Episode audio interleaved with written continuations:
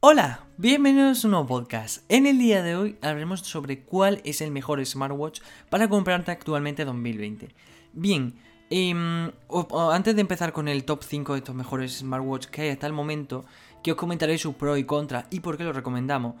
Eh, os digo que este, mm, este podcast me lo he currado bastante porque, eh, os lo aseguro, he estado probando, llevo un mes entero probando primero los Apple Watch, luego Huawei, Samsung, Amazfit y por último Fitbit. He probado los relojes, el tiempo que me han dado, ¿no? Eh, yo que sé, a lo mejor, por ejemplo, conozco a alguien que tenía el Apple Watch, me lo dejó, me lo prestó, hice pruebas, luego trasteé un poquito, ¿no? Un ratillo, incluso alguno un par de días y bueno, de aquí os comento mi experiencia, os voy a comentar obviamente un poco la experiencia que hemos tenido con estos relojes. Pero bien, si estás aquí es porque buscas renovar tu viejo reloj, quieres pasar a un nuevo smartwatch o vienes de una smartband y quieres pasar a un smartwatch o simplemente te interesa tecnología y sea por lo que sea, te invito a quedarte. Bien, lo primero de todo es que este top está compuesto por, como decíamos, el Apple Watch Series 5, que obviamente no puede faltar, el Huawei Watch GT2, Fitbit Versa 2, que eso era difícil encontrarlo, el Amazfit GTS que ha sido tan famoso y el Samsung Galaxy Watch Active 2.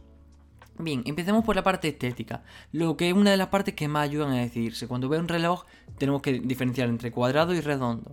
Eso muchas veces ayuda mucho, ¿no? A decidirse.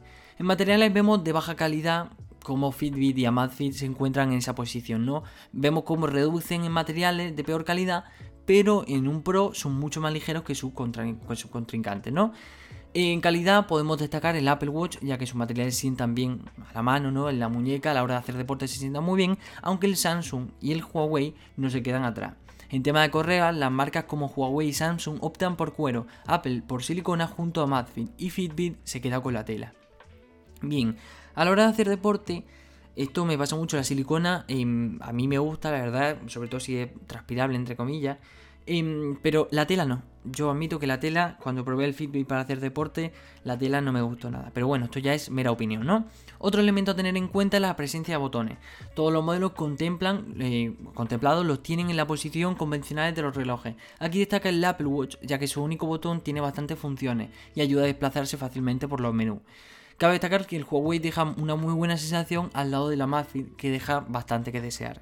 Pasemos a la pantalla. De resolución no podemos hablar, pero sí de calidad de brillo. Y es que todo pasa en la prueba bastante bien, aunque el Fitbit presenta unos marcos demasiado grandes comparado con su pequeña pantalla. Si estáis viéndolo en YouTube, eh, lo veréis la imagen, la pantalla es muy reducida comparado con los grandes marcos que tiene. Y eso la verdad no lo tiene por ejemplo el Apple Watch, que aprovecha muchísimo el marco.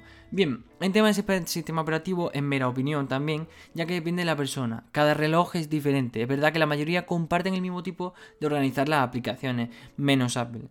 Para mí, el más simple de desplazarse por el Samsung, eh, para mí el más simple, por la verdad, a la hora de desplazarse es el Samsung o el Huawei, que es más interactivo. Aquí tenemos un claro perdedor, y es que la Amazfit se nota muy poco fluido y le hace falta mejorar la respuesta respecto a su otro contrincante.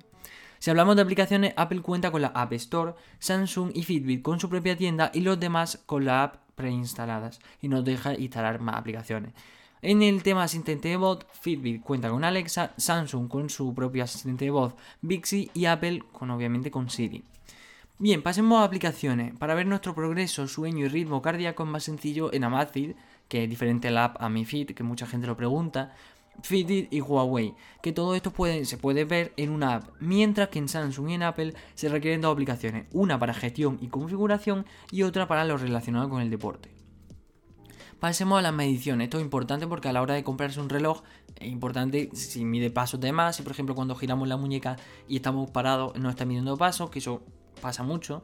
Lo digo porque probando el otro día la Realme Band me pasaba. Pero bueno, obviamente, ¿no? Para sus precios. El caso, si pasamos a las mediciones como decíamos y sensores no tenemos un smartwatch más preciso. Solo si hacemos una prueba caminando una distancia, cada uno, cada uno dice una medición, aunque para hacer deporte los más cómodos son el Apple, el Amazfit y el Fitbit como digo, la correa es incómoda, pero a la hora de ser el reloj, para mí es el más cómodo. Porque, por ejemplo, el Huawei eh, se me hace muy grueso. Para. No sé, se me hace grueso e incómodo. Samsung está bien, pero si tuviera que elegir el más cómodo sería el Apple y el Amazfit. Bien, y hablamos de tipos de ejercicio, el más completo también es Apple que cuenta con más de 60 ejercicios, junto a Samsung que cuenta con más o menos otros 40. En cuanto a autonomía, aquí hay dos claros vencedores, el Huawei Watch GT 2 y la Magic GTS.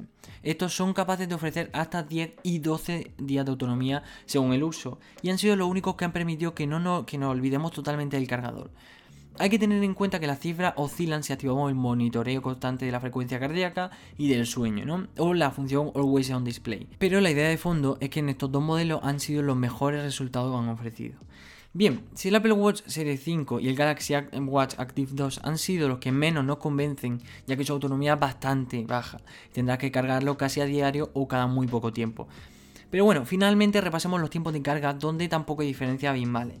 Todos tardan unas 2 horas en cargarse por completo, llevándose la medalla de oro en la Madfit GTS y el Huawei Watch GT2 que se cargan en poco más de una hora.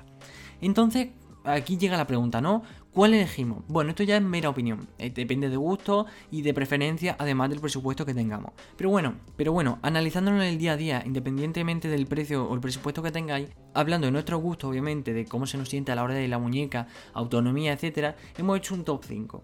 En principio, en primer lugar, obviamente, por su precio no es. El Apple Watch Series 5 eh, tiene un precio muy elevado, poca autonomía, pero obviamente es el claro vencedor. La verdad que es un reloj fácil de, usar, sencillo, mide muy bien, muy bien la verdad. El ritmo cardíaco, el sueño, los deportes, es el top, por así decirlo. El, que se lleva esta medalla de oro en cuanto al mejor smartwatch, en nuestra opinión, ¿no? En el que, si la verdad nos preguntarais hoy, oye, tengo 479 euros, que es lo que vale este Apple Watch. ¿Qué, ¿Qué smartwatch me compro? Pues te digo, el Apple Watch Series 5.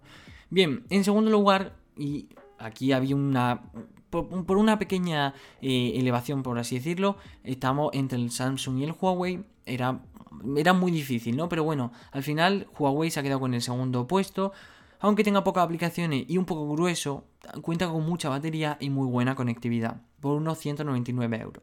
En tercer lugar, como decíamos, muy rivalizado este segundo puesto, está el Samsung Galaxy Watch Active 2. Gran diseño, la verdad muy bonito y bastante completo, aunque cuesta hacerse a él y el precio es bastante elevado ya que son 279 euros.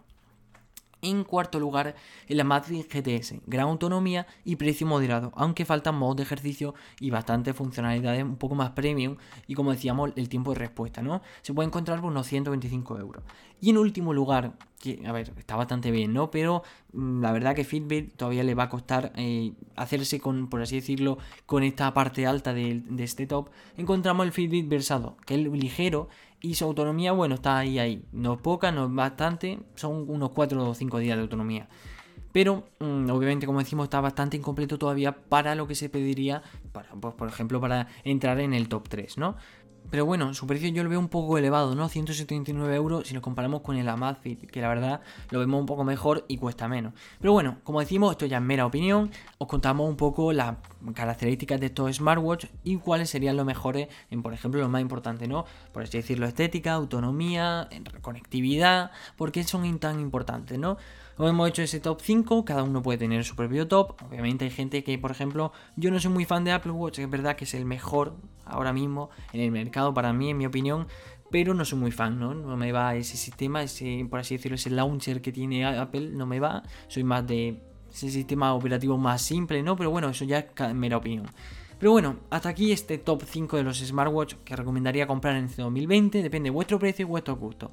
Muchísimas gracias por escucharnos, esperamos que os haya gustado. Si es así, no olvidéis darle me gusta para ver que nos apoyáis y porque últimamente YouTube funciona fatal. Compartirlo para que lleguemos a más personas y suscribiros para no perder ningún podcast. Muchísimas gracias por escucharnos y nos vemos en el siguiente podcast. Adiós.